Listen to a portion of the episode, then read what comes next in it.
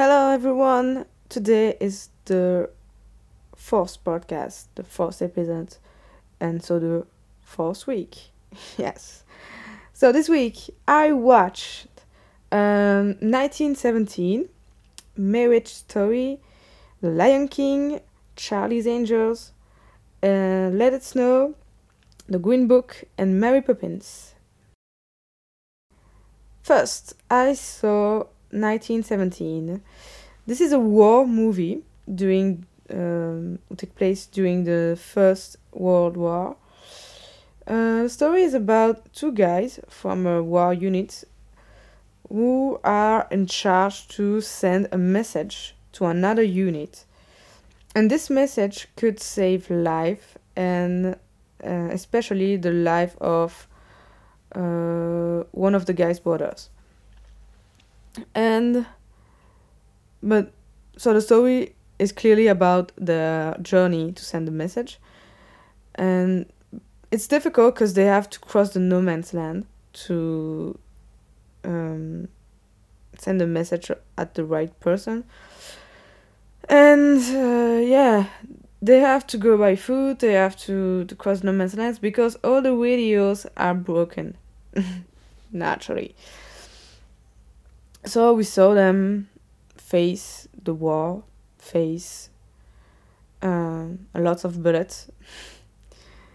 and that's it. I will not spoil because um, this is what the movie is about. If they will be able to send to to pass the message or not. So you will see if you watch the movie. but I really liked it. It was a good one compared to Fury that I didn't like. Um, the casting is not very famous, so I don't think I need to talk about it.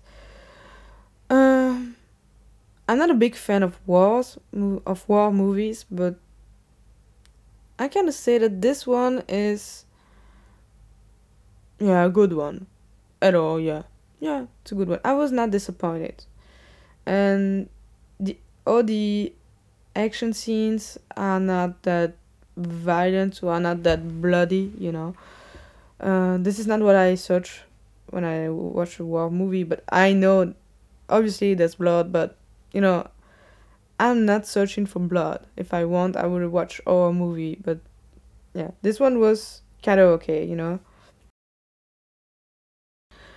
The second one is Marriage Story. Um, uh, here the casting is more famous. You have um, Scarlett Johansson, Adam Driver, Laura Dern, you know, a lot of these people are very very famous. So what's the story is about? It's about a marriage yeah naturally but it's also about a divorce. Yes.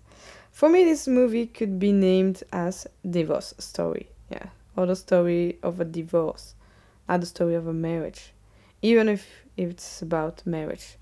So it's about the marriage between Scarlett Johansson and Adam Driver. Um, the name is yeah the the character is Nicole and Charlie Barber. So Charlie is um, theater um, theater theater director in New York, and his wife Nicole is a former teen film actress. Uh, so and they have a child, they have a boy. Um, so what's the problem? The problem is that he, she has an opportunity to be, to have a big role in Los Angeles, and he will stay in New York for his career, but they decide at the end because they have a lot of conflict in their marriage. They decide to separate each other, but in a gently way, you know but everything spread out when Nicole's a uh, lawyer, Laura Dern. And yeah, because she felt rejected during her, the marriage, during her marriage, and everything comes out, you know. She said everything that was wrong and he doesn't understand because she felt that she was always the second one, that he was always the first priorities in the marriage. So, yeah, naturally they they fight for the custody of the guy of the children of the child. Sorry, not the children, because they have only one child.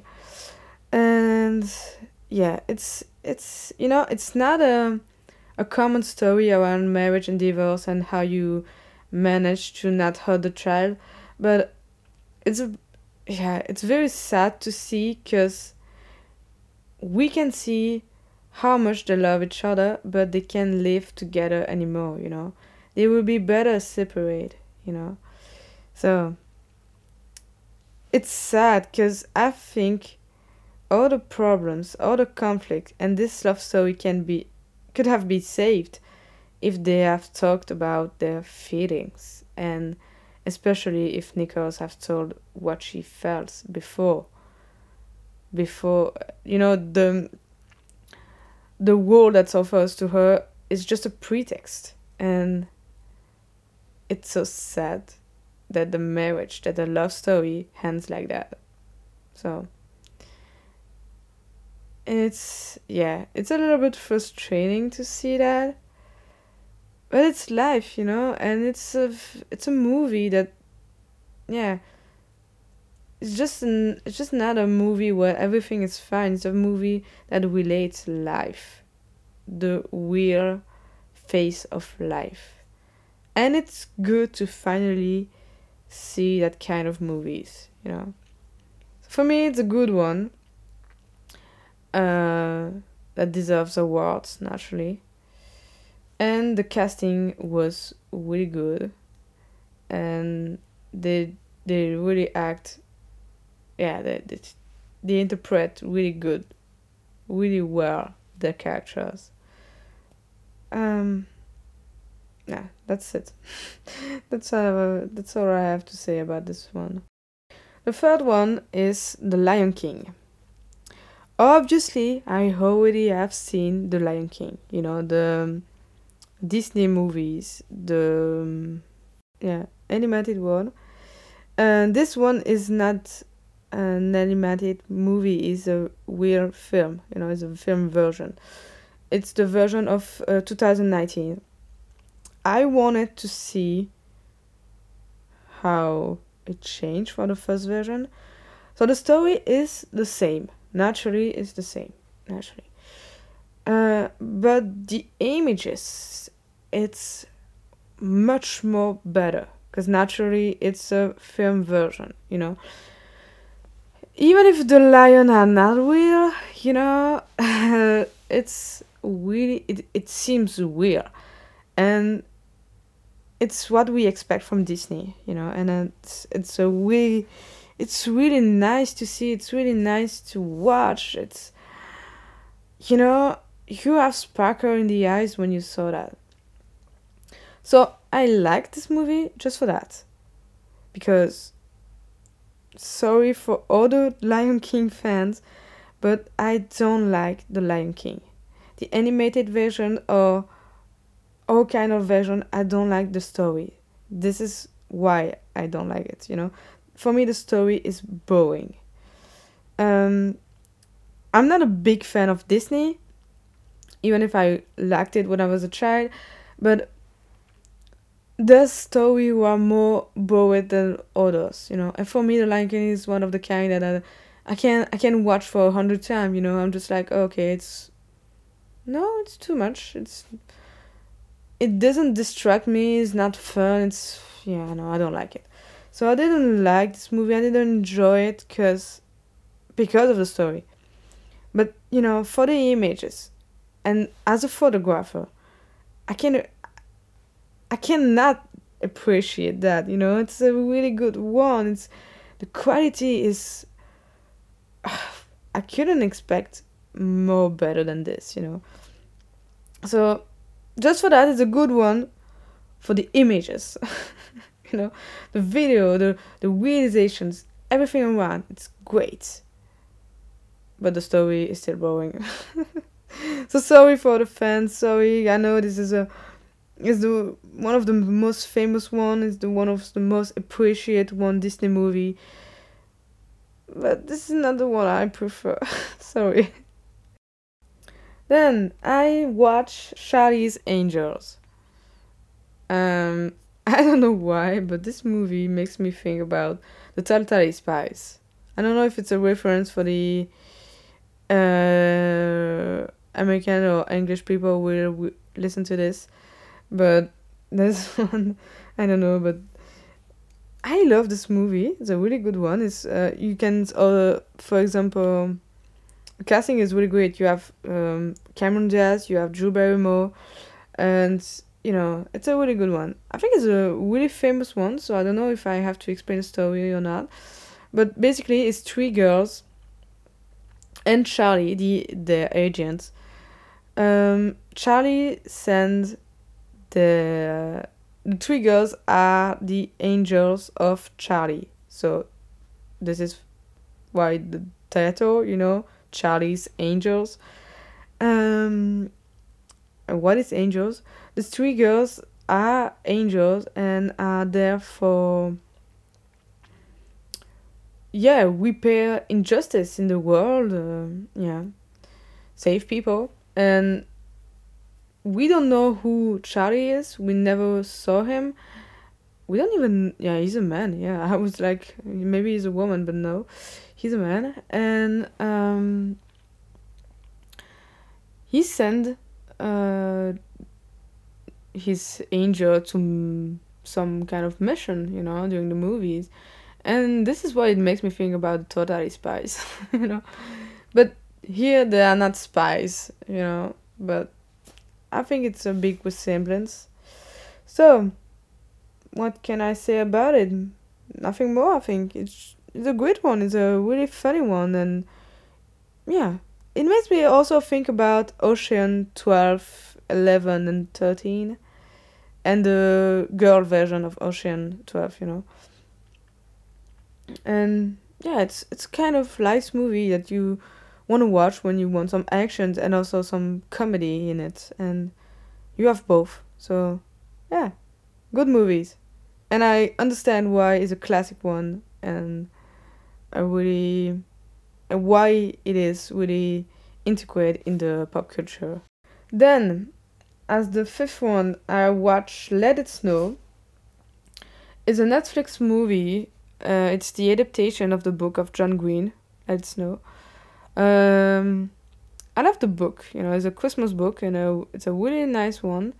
It's about a it's three different story, but the story finally met at the end, and it's it's a kind of story that I love. You know, when it's written by three different authors in the same book. It's it's good that at the end, all the characters are reunited or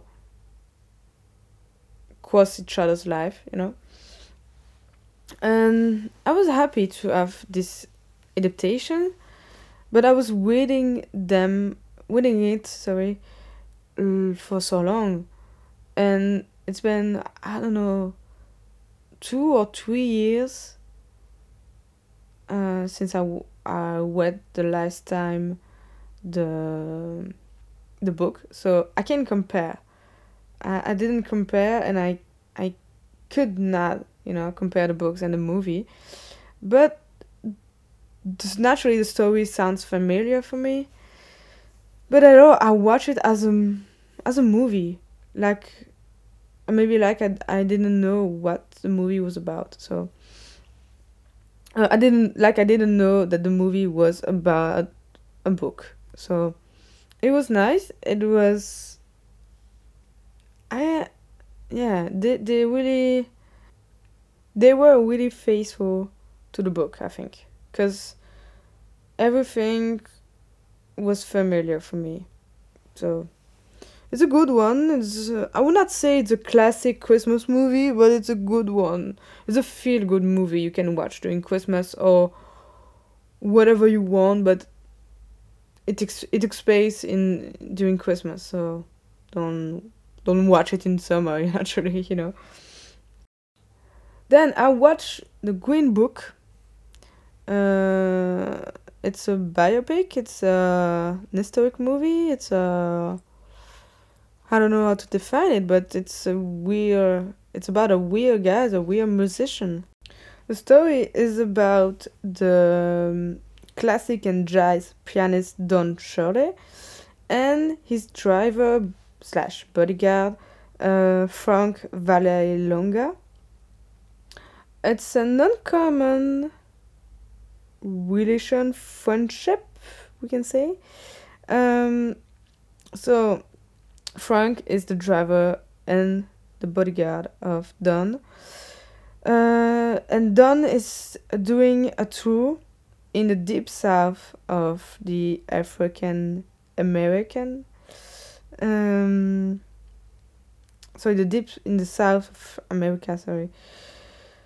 Um, yeah. So it was in the story was during uh in the 16 i think yeah the 16 60s sorry so we saw tony driving down in the south of america and you know tony is not a racist guy but he's he's not expecting that Don will face all this violence all this racism during tour so we saw how difficult it is to be uh, a black musician man in the south of America. The, the the story is more deeper, but I will just try to say it clearly. And at the end, Don, you know, Don is kind of cold with Frank, and Frank doesn't also invest himself so much in the relationship. But finally we can say at the end they become friends. And frank become a better man. And don is yeah i think don hates a little less the white person because of frank. And yeah it's it's great to to know that it's a real story that's yeah to know that this friendship had existed once. And i didn't know anything about don shirley and it's also nice you know to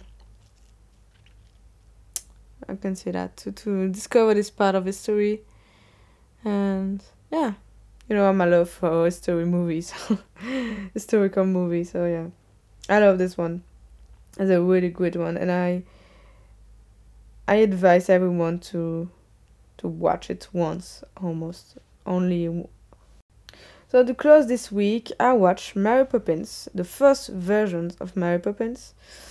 I've already watched it once when I was a child, but I wanted to see it again to can compare it to the new version that was that saw earlier. I don't know when, but you know, in two thousand in the two thousand area, and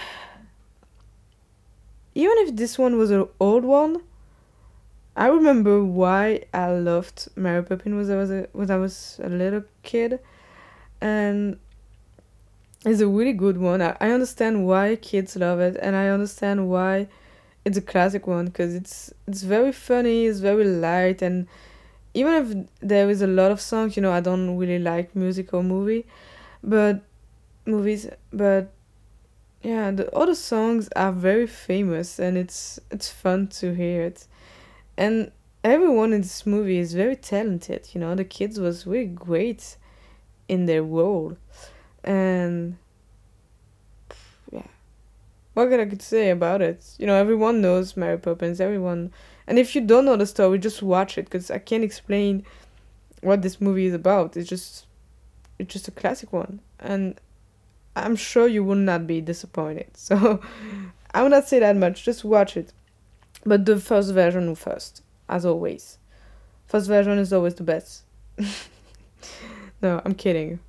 Fourth weeks uh, week sorry and um, i hope you liked my debriefing. Uh, just tell me if you have already seen one of those movies or if one of those or if my opinion gives you the envy to watch one of those you know just tell me if i influence you just a little bit you know. So yeah i hope you enjoy it and don't hesitate to contact me on instagram or with the email address uh, in the in the show notes. And just yeah send me your suggestions send me your opinion about what i say or what i didn't say what you were expecting me to say you know don't send me too much hate about the lion king you know it's not common to hate the lion king but that's my opinion and i can change it so please be gentle with me take it easy so we see each other next week, or we listen to each other next week. We meet next week. Yeah. and um, thank you for lis- your listening, and don't hesitate to share it with your friends or your family. And thank you for your listening and your support. I always appreciate every kind of kindness. Bye.